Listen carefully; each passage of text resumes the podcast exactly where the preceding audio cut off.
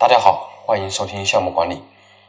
本讲分享的主题是项目经理的能力要求。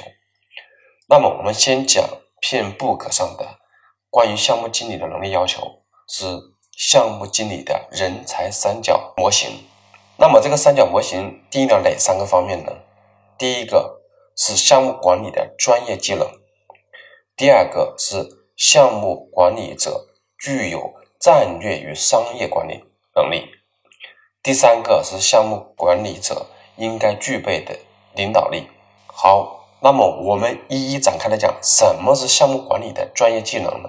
好，我们看一下项目管理专业技能的定义，是指有效运用项目管理知识，实现项目级或项目预期成果的能力。简单来说，就是我能够根据项目管理的要求。去裁剪项目管理的流程，运用敏捷的工具、技术或方法去实现项目目标，并且能够去制定一个科学的、合理的、完整的项目计划，并且推进它运行，能够就管控项目管理的要素，包括进度啊、成本啊、质量啊、资源啊、风险啊等等这些要素，并且能够关注到项目成功的要素。换句话说，就是能够随时准备好合适的资料，包括。项目的进展、项目的财务报告、项目的问题日志，或者说叫问题记录，以及知道项目成功的关键因素在哪里，这就是项目管理的专业的技能。简单来说，就是你应该懂得项目管理的专业知识，并且在项目管理中运用这些专业知识而达成项目的目标。第二个方面就是战略与商务管理技能，这个定义是什么呢？就是包括纵览组织。概况并有效协商和执行有利于战略调整和创新决策的行动能力。呃，看完这个定义，我想大家很难理解到底是什么意思。通常来讲，一个项目经理是接受到指令以后，或者说确认了项目目标以后，来组建团队，这个实现这个项目目标，更多的在于项目的组织协调与执行。那么这里所讲究的战略商务管理技能是指。你应该具备有市场意识、财务意识、客户意识或管理层思维，或者说叫宏观思维。就是比如说，你有能力向其他人解释项目的必要的商业信息，就是能够把项目的价值说清楚，并且能够与项目发起人团队或者其他专家一起合作，制定合适的交付的策略，并且能够推动整个项目的价值最大化，或者说以更合适的方式来推进项目的执行。就是要关注项目之外的宏观的整个业务价值链方面的，比如说以汽车行业为例，那么产品开发的项目管理，从项目的立项到最后产品设计开发、验证完到上市结束，那么这里所强调的战略商务管理能力的话，从前端的战略规划到后续的生产、销售、服务。以及运营，你都应该有一个宏观的了解，而不是局限于你的产品开发过程的项目管理。所以这就是说的战略与商务的管理技能。我总结了四个方面，就是市场的意识、财务意识、客户意识和宏观意识，或者说叫管理层思维。三个方面就是项目管理者应该具备领导力。说领导力这个话题太大了，我听过很多很多。关于领导力的课程，我相信，相信作为一个收听我这个课程的一个爱学习的你，你也听过很多关于领导力的课程。那么，我想，没有人说清楚什么是领导力。有很多讲这个领导力和管理的区别的，即便你把它讲得很清楚，我仍然是没有理解。所以，领导力，我认为它没有标准。所以说，说领导力它是管理吗？显然不是。领导力它是多样标准吗？比如说做到什么样什么什么样就是叫领导力吗？显然也不是。领导力是自律是好习惯吗？也不是。领导力是影响力吗？我相信也不是。领导力就是把事情做好吗？执行好吗？或者说组织团队把它做好吗？也不是。领导力是高情商吗？它也不是。所以的话，领导力是放之四海皆准，但是没有定义的。稍微靠谱一点就是说，领导力是一个人的内在品质，它不分层级。它是一个放之四海皆皆准的一个没有定义的一个标准。比如说，我自认为我没有很强大的领导力。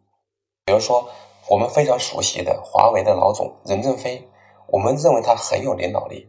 无论他是做了会议的报告，还是他分享的文章，还是什么地方的讲话，还是他思维层次，你都觉得他超出了你认识的很多很多人的一个水平。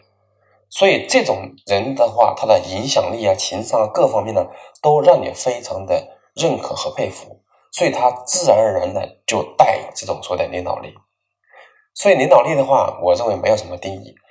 如果非要说定义的话，我觉得它包括那个指导、激励、带领团队能力。就是关于领导力的话题，我们不想讨论的太深入，因为讲领导力的课程和讲领导力的老师非常非常多。如果大家想去了解、想去学习的话，有很多很多的资源。最后，我想讲一点干货，因为上面所讲的内容都是。片 book 上的三个维度就是人才三角模型，我把它展开来解读的。呃，不是说它不对，不是说它不好，而是这个东西很难去落地。所以我讲一个能落地的干货，就是我在讲项目管理的实践课程中讲的这个在最佳实践企业用的案例。特别说明一下，我所讲的这一系列项目管理课程都是基于片 book 来讲的知识点。讲的都是那个为了考试认证的。当然了，如果你要考试认证的，还要去做题做练习。那么我另外一套课程的话是讲项目管理在企业中的实践经验。那个课程的话是偏向于实操性的。这个我所讲的语音版课程是知识性的，比如说就像教你认识新华字典里的字一样。那么那个课程的话就教你写作文、作诗，所以它们性质不太一样。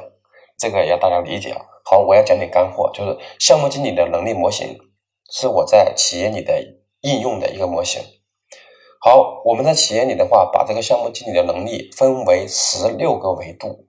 那么这十六个维度各有侧重点，就是我们去选拔一个项目经理的时候，可以按照这个模型，也就是十六个维度去打分。那十六个维度的要求是不一样的，有的维度的要求分值。是四点五分，有的要求的话是四分，有的要求是三分啊。我这里说的打分要求是从一到五分，就是各项的能力要求的分值是不一样的。分值高值高代表它重要，分值低代表它没有那么迫切的需要。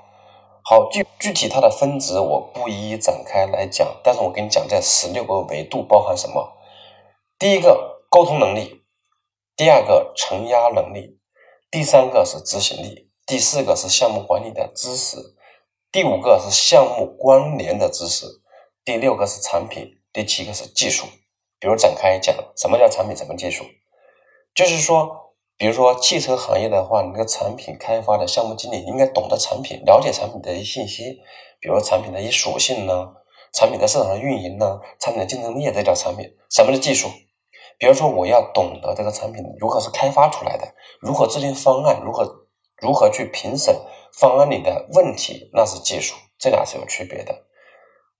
第八个是项目的计划能力，第九个是项目过程的控制能力，第十个是项目的风险管理能力，第十一个是数据分析与判断能力，第十二个是敏捷项目管理的思维，三个是成本分析控制能力，第十四个是。团队影响力，第十五个是培养他人能力，第十六个是学习能力。当然了，这个没有所谓的先后顺序，只有它的重要度的一个等级。那么重要度等级的话，大家自己去思考一下。如果有需要想了解的，我们再沟通啊。大家百度一下，我的名字是可以联系到我的。好，关于项目经理能力的要求就讲这么多内容，欢迎大家收听下一讲内容。